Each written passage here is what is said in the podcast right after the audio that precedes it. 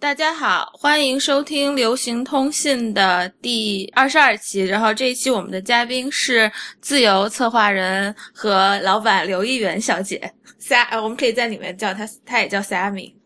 Sammy 你好，Hello，大家好，龙迪好。那 Sammy 最近你在忙什么？能跟我们大家讲一讲吗？对，最近我知道你最近很忙，所有的人都跟我说 Sammy 最近可忙了。然后。我这边就是信号不太好，对我最近超忙，然后，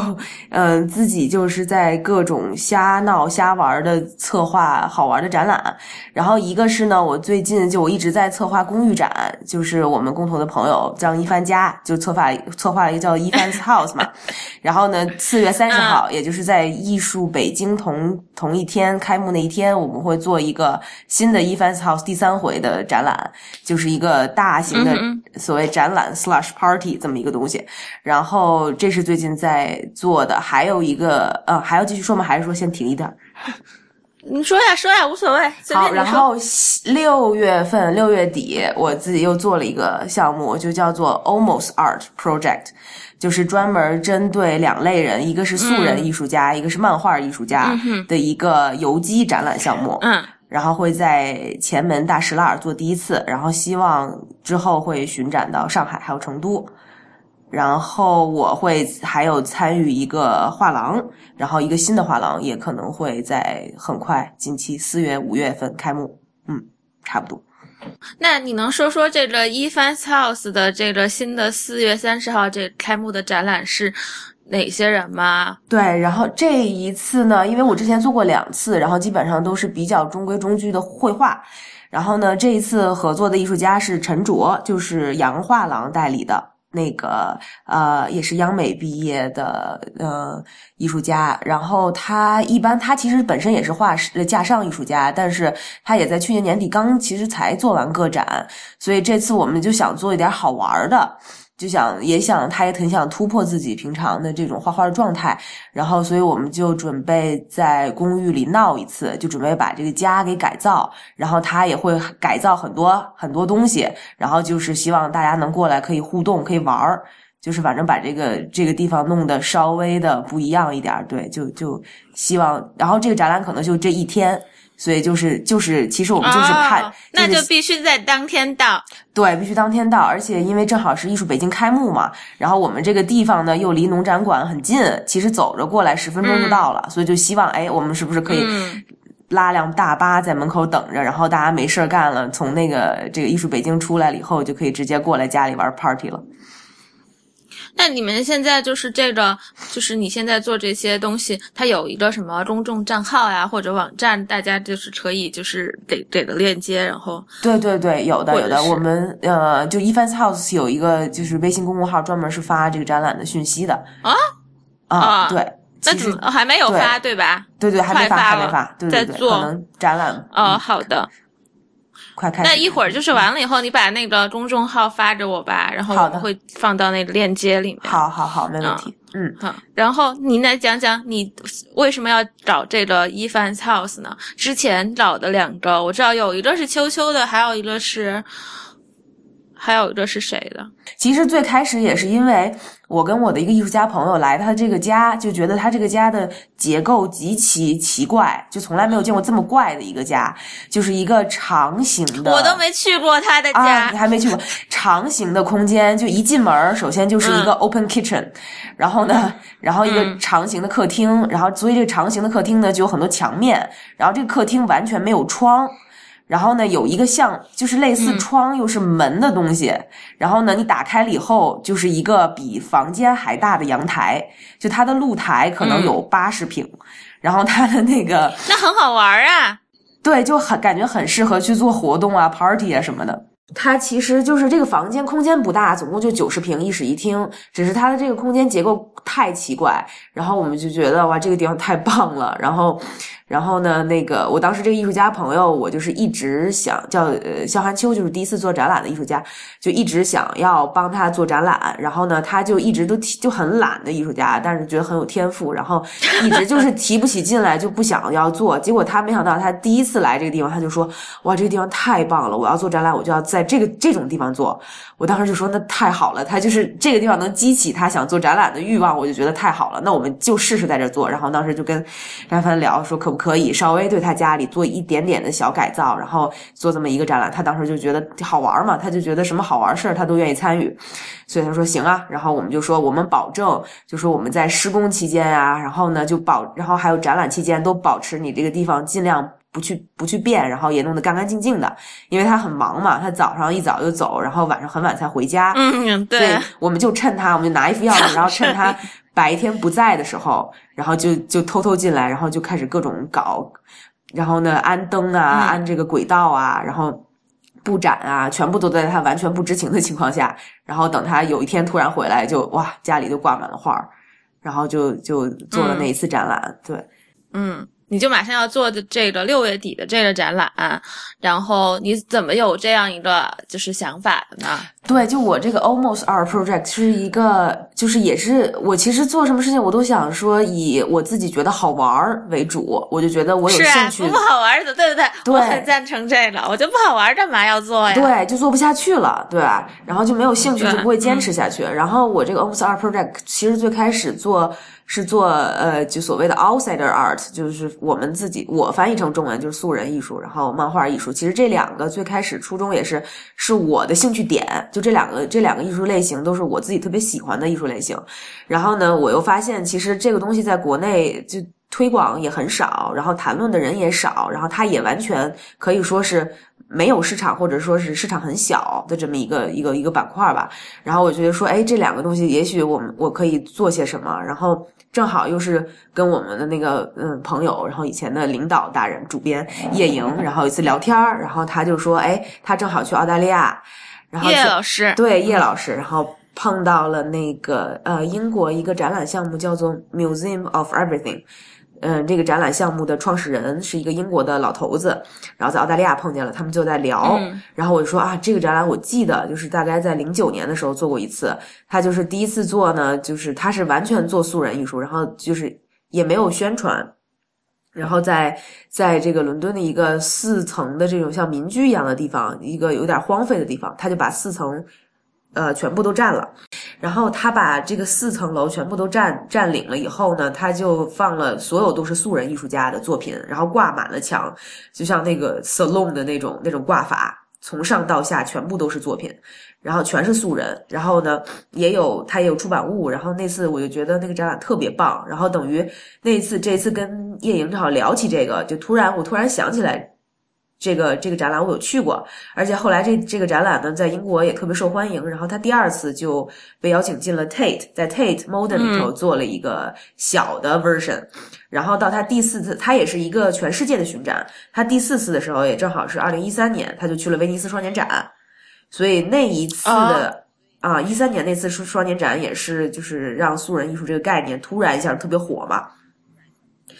也跟这个这英国的老这个老头子创始人有有有很大的关系，我觉得啊，然后我就当时就想说，哎，我干嘛不在中国做一个这样的东西，然后专门做中国的素人艺术，因为我觉得肯定中国的素人艺术不会比这些国外的差嘛，然后所以就就就想说，哎，开始做吧，就这样，然后就开始去嗯筹划这个这个这个计划了。那这回你这个六月底的展览是谁来策展呢？就是你自己选，你和谁一起就做，还是就是你独立在做呢？对，因为这个这次有两个部分嘛，然后一个是素人部分，一个是漫画艺术部分。然后漫画艺术部分我请了我的好朋友，然后也是漫画家烟囱。然后做这个漫画部分的策展人，然后素人部分呢，因为真的国内没有一个说是学术上特别那呃怎么说呢有建树的人吧，然后所以我这一次，然后再加上我上大学的时候就开始写这方面的论文啊什么的，自己就很很有兴趣研究，所以这一次我就请了一些小伙伴跟我一起做这次展览，嗯，然后呢，嗯，包括张雨玲啊。就是你也很熟了，对张艺玲这次 是做我这个这次展览，就中国素人艺术部分的出版人。然后呢，他也会撰写一个就是挺长的文章关于素人艺术。然后我这边呢也是一直在做这方面的研究，然后我们一起去，嗯，找艺术家呀等等，都是我跟赵玉玲。然后除此之外，还有两个朋友，一个是艺术家那个肖寒秋，还有一个是原来一个杂志叫《艺术银行》的执行主编，呃，K K，在帮我，也是在帮我做这个这方面。所以素人这方面，我们差不多是四个人在做这件事儿。呃，那你能讲讲你就是这个素人这方面都有一些什么样的艺术家呢？对，其实我们你可以不说名字，但是说一下他们的特点什么的。对对对，其实素人这个概念，我觉得可以先说一下。对，就 outsider art 这个概念，就最开始是这个法国艺术家提出的嘛。这个 Yan Dubuffet，他本身，呃，就是在二战之后，他他自己就是。有有一点点枯竭，然后正好艺术这方面啊有一点枯竭，然后不知道该怎么创作的时候，他正好在瑞士去了参观了一下精神病院，然后他等于那个时候发现了一些精神病人画的这个作品，他就觉得哇，这个真的是比任何专业的艺术家做的作品都要好，都要棒，然后他开始就是。就是开始出了这个原生艺术什么这个词，他造的，然后呢，他就开始就关注这方面，然后他一直在去他提出的这个概念嘛，可以说他也去不停的去发掘这种艺术家，但是他那个时候最开始他集中的是所谓的没有生过呃专业训练，然后没有受过任何文化污染，他是这么说的。的人创作的，就完全自发的创作的这些艺术，他称为这个，呃，这个原生艺术 （outsider art）。然后，但是之后呢，他自己的定义在这么多年当中，他也不停的变，他自己也不在那推翻自己，他。觉得这个社会上可能是没有人是不会受到文化影响的，呃，所以呢，他也会自己慢慢慢慢也增就扩大了他这个这个含义吧。就是除了这个什么所谓的精神病人，然后他还加入了一些呃所谓的通灵者，还有一些完全自学的普通人，他都加在里面。所以现在我们说的 outsider art 就素人艺术，基本上就包括这三类人，就是可能是一些精神病患，然后一些通灵者和自完全自学的普通人。没有受过学院教育的，对，基本上我的定义也是差不多这样，但是只是我们现在这个社会很难再找到，就严格意义上的所谓的通灵者了啊。但是我，所以我这回，对我这回也是，也是基本上是两个方向吧，一个是有一些精神疾病的人，然后还有一些是完全，我觉得每个人都不不不同程度的有点病，所以说大家都是，对，没错，对，没错，我觉得也是。然后呢？除了有精神疾病的，然后呢？还有完全自学的，呃，就像就比如说你，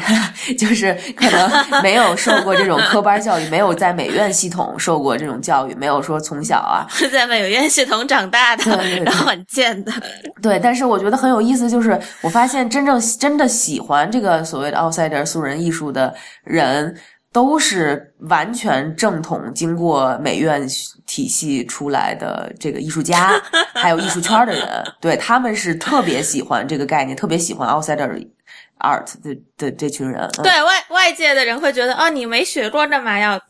就是这样，对，然后对，而且他们其实很多奥赛尔有一些共通性，就可能是他们不会透视嘛，就没有学过这些基础，不会透视或者人画人的结构有问题什么的。但是这可能在这个专业艺术家眼中看来，反而这种有一些质朴的劲儿是更加宝贵的，对于他们来说，或者是他们更有一些就没有太多的拘束嘛，在在在画画的时候不用去想那么多。规矩规矩吧，所以我觉得也挺有意思的。然后我们这次也是，就像我跟雨玲，然后也去了南京，然后在那边看了专门给这个精神病患画画的艺术机构。然后哦，那蛮那还蛮棒的，对，特别特别棒。然后他的创始人就是叫郭海平，也是一个艺术家。然后他本身也做这方面的研究，他也做这件事情，可能做了有近十年了。然后他一直在支持这些这些人在这个画画画，而且他他的这个方法也也我觉得也还蛮先进的，就是他不会去干扰，因为很多人他会去就说帮帮助这些人，就说我要教你怎么去画，但其实这些人是不需要的，他就是只是给他提供对提供桌子，提供画笔，然后就说你想画什么画什么，然后他们就完全可以自己就开始就开始随便画，而且画的非常棒。就是我们去到那里看到那个教室，然后是比如说八个人一间的教室，然后教室里他们明明是在一起作画，但是他们也每个人都能看到对方在画什么，但是他们的风格呀或者是语言啊完全不会有任何类似啊，呃或者模仿的痕迹，完全没有，他们都自成一派。嗯，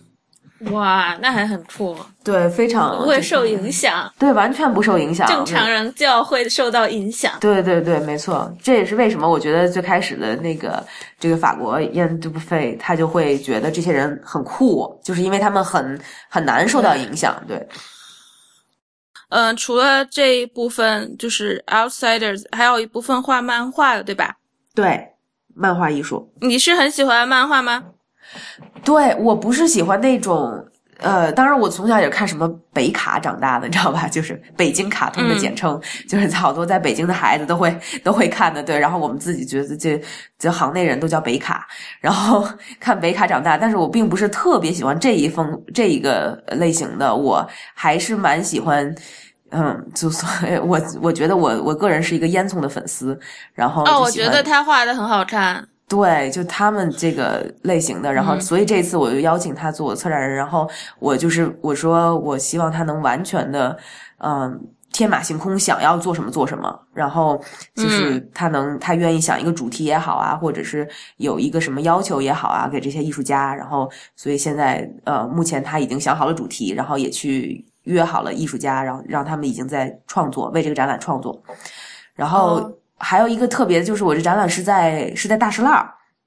北京大石烂，然后是设计周的场地。其实就是这个地方呢，它也是就好多那种就北京胡同嘛，然后一些呃，就是其实是挺破的一些以前的合居的那种房子。然后呃，我这次包了两个院子，然后是那种有点像不是很规整的，又不能说是四合院，反正就是一个呃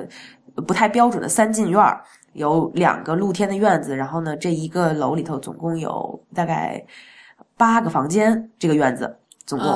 然后它所以它的它的空间是完全都是隔开的，然后它的空间都是不规整的，我就觉得还是挺有意思的。然后可以这样的话，我两个院子有不同的主题，一个是做这个漫画艺术，一边是做素人艺术。然后素人艺术，因为我觉得他们的就是作品，其实每个人的或者是某一种类型的这个这个作品就。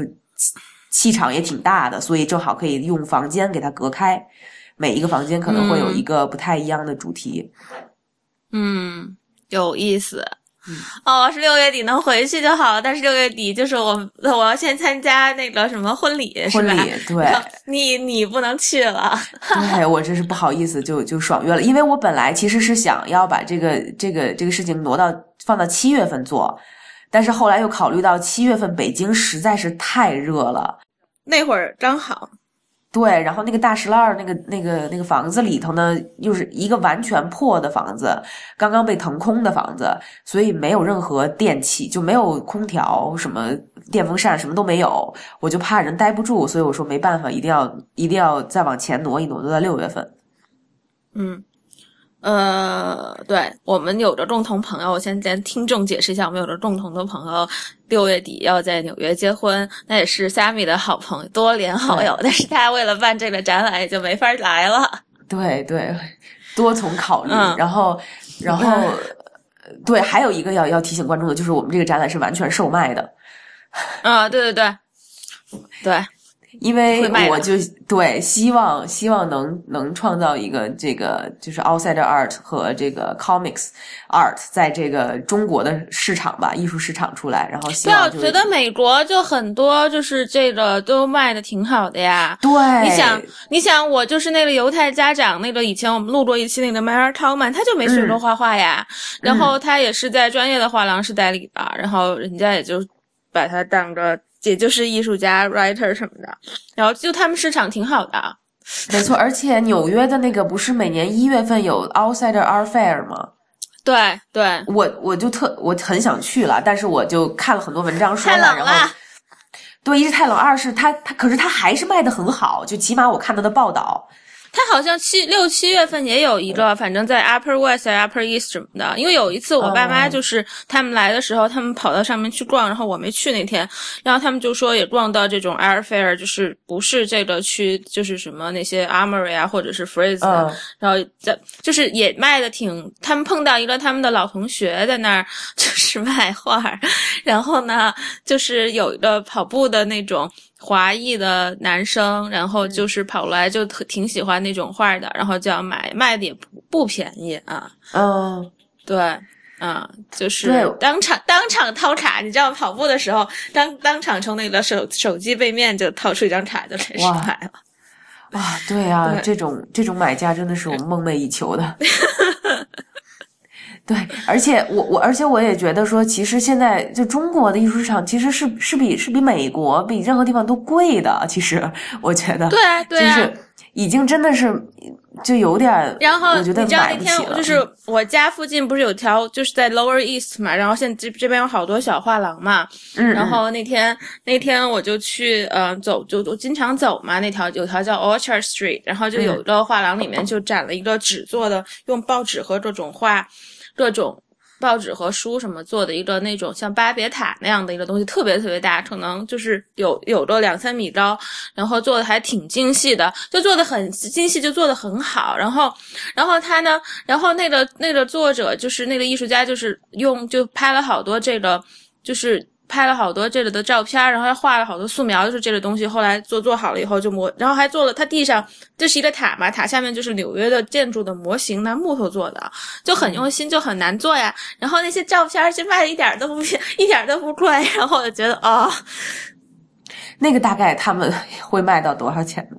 他那些就是就是那个照片大小小的吧，可能就是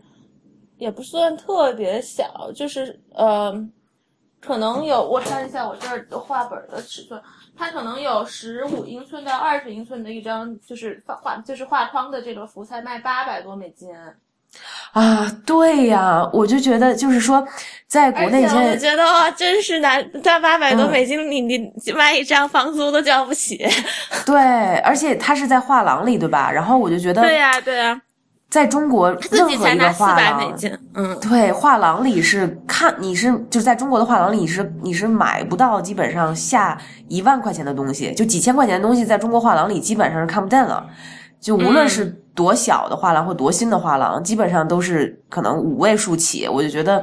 这是其实是我觉得我不知道这个是不是这么健康的发展。我就觉得有些东西其实应该起步的时候是应该要稍微便宜一点，让大家能有一个可以接受买得起的价格开始的。所以我跟你说，现在那些刚毕、就是还没毕业的，什么就是嗯，就是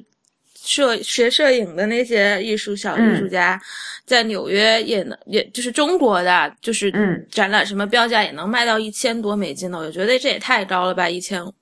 然后，因为我有个犹太家，吗对，啊。就你刚毕业，就是也没有什么就是 credit 这种的，一千五、一千六什么的。然后我觉得 too much。然后还有就是，我知道，就是因为我有个那个呃犹太家长，他的画廊是专门代理就是当代的，就是摄影的嘛，主要就什么、呃代理，就以前代理过曾广志什么的。然后他们画廊就是特别好的。呃，特就是很好的艺术家，就是也就七八八千到九千美金吧一张，就是嗯摄影的话，就觉得你刚出道就卖一千五也 too much 了。对，就觉得这个不是特别健康，而且真的是，嗯，这个价格的话，就真正喜欢的人就会被挡住，对吧？就是真的是买不起，啊啊就无论他多么喜欢，买不起。所以我这回也希望我做的这个展览能，就起码大家。我觉得喜欢的画、小画啊什么的，就即使不是一个有名的人啊，啊，你就觉得他画很好，你也觉得哎，这个价钱还行，然后也可以买回家，就真正自己特别喜欢，嗯我觉得我我希望能有这样的，希望能找到这样的藏家，就是我觉得艺术圈艺术圈内的人可能会比较喜欢，嗯，对，然后你就买回家自己挂着。我知道现在很多人是把艺术当投资嘛，然后就是是另外一种想法和 mentality 吧，啊。对，但是呃我觉得我们这个也嗯，但我们当然宣传的时候也觉得说这个东西是有也是一个 investment，对，它对以后很有发展前途的啊。对，因为这个国外这个什么 Henry Duggar、Adolf Wolfley 啊什么的这些有名儿的这个 outside artists，现在也都卖到上百万了啊、嗯！我看嗯，我一直在追踪他们的这个价格，对 不错，感感觉很有希望。对，所以希望能找一些这个方面的这方面的人。而且我我这次其实做展览，然后还遇到就是也是也是朋友的朋友，就比如说我就在朋友圈你不看到朋友圈就会发，就是去找这种素人啊，然后这样就有很多朋友去介绍过来的人，就很有意思。就比如说有那种呃做 IT 的程序员，然后呃艺术村的黑车司机，然后啊，这很有意思呀。嗯，对，是黑然后艺术家桥的吧？啊，不是黑巧的，不是黑巧的，然后或者艺术家的呃退休的爸妈什么的，就是真的嗯是画的特别好。然后像我觉得黑车司机嗯就属于真的是在艺术艺术圈里、艺术村里看到说，哎呀，这画的什么呀？还不如我自己试试呢。结果他真一上手，真的比那些人画的好，而且一上来就直接、对直接上油画啊，这个感觉特别好。嗯，对，然后还有这种艺术家的，嗯，就是妈妈什么的，我们也见到了一个，也是特别、嗯特别好，然后就喜欢画自己自己家养的狗，然后呢，那个他画完了以后呢，他就跟他儿子说，他说你学艺术的，你教教我技法，然后他儿子就会跟他说，他说妈，你不用学，你感觉太好了，如果我教你就把你毁了。啊，对对，是的，是的，是的，对，然后我就去 看了他他妈妈画的那些真的是没有被污染过、没有被教过的这些作品，哇，真的太棒了。嗯。嗯，就觉得确实这个这个天才还是很多的，只是需要一些时间去去去发掘他们。所以我现在其实已经找了大概二十多个、二三十个艺术家了。嗯，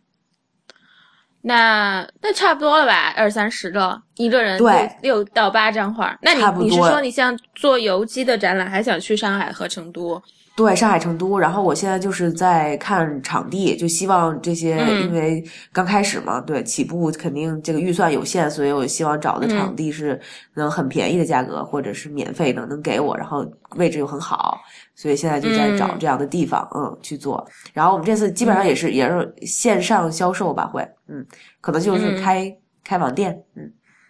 就像就像代就是代理我那个 Easy Art 这样。呃呃，比他那个要比他那个简单多了，因为我们直接开微店，就可能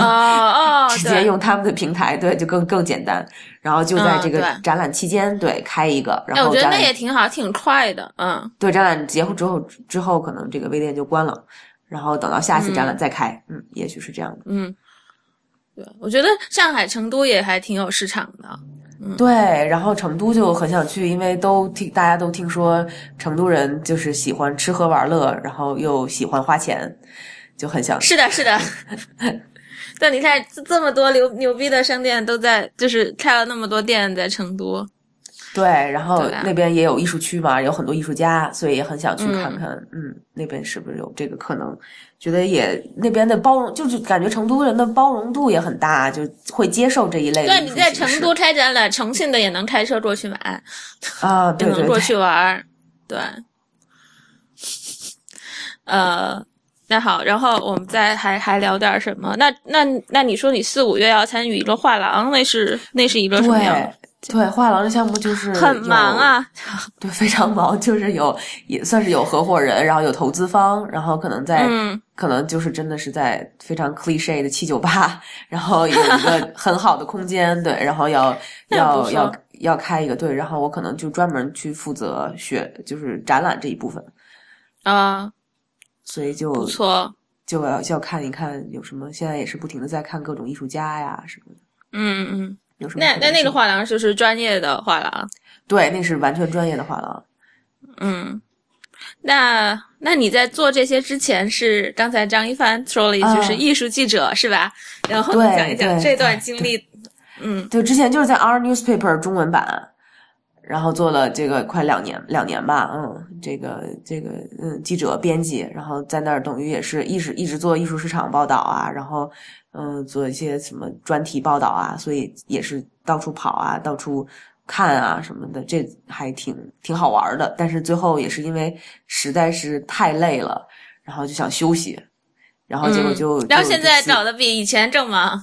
对比以前更忙，但是但是我已经休息了一段时间了，就是辞职到现在，然后就去所谓的带引号的这个环球旅行，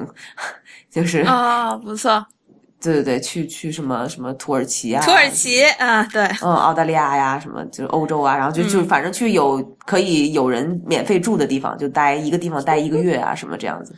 玩爽。的挺好的。对，就觉得休息够了，然后回来差不多，嗯，该工作了，看有什么好玩的事儿，对，嗯，正好就找到了这个。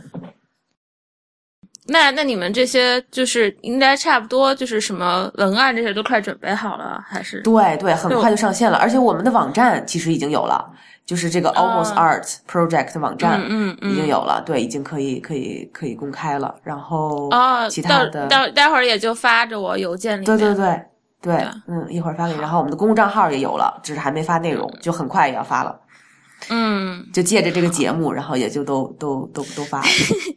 然后那个还是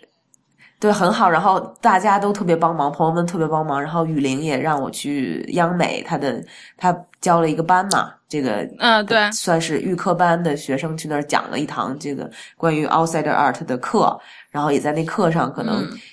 招到了一些实习生，还不错，就觉得挺好的。对帮助很大。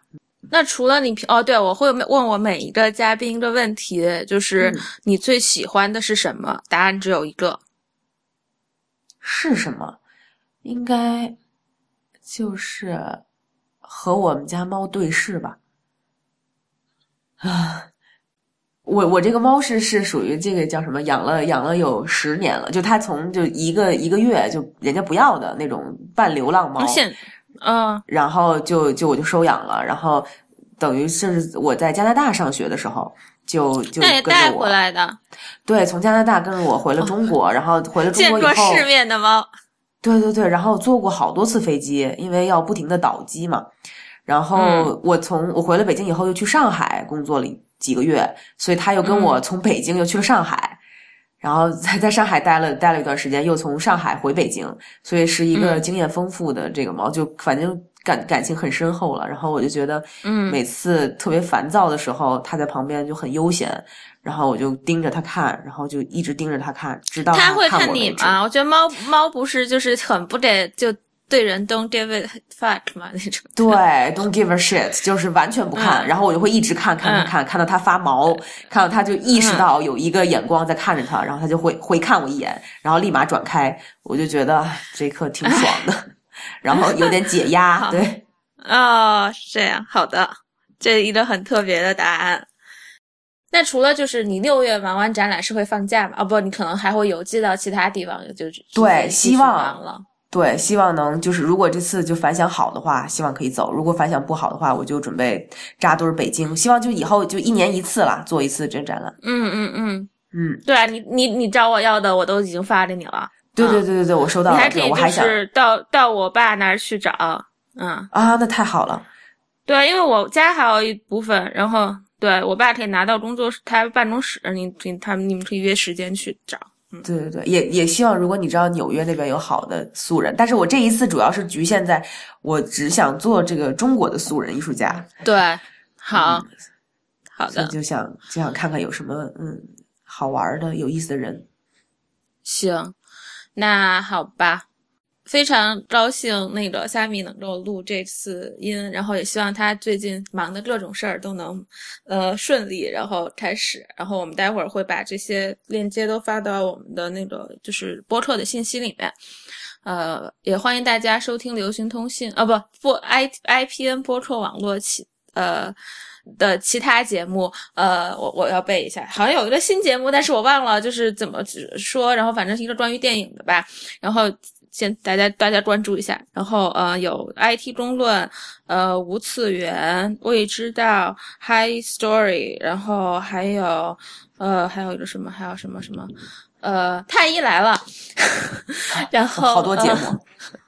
对，就现在一共有八档节目，第八档是硬影像。嗯，然后也希希希望大家能够在社交网络上关注我们，呃，我们的呃 Instagram 是 Pop Dispatch，然后我们的微博是流行通信 Pop Dispatch，大家最好是在你手机的 Podcast 上订阅这个，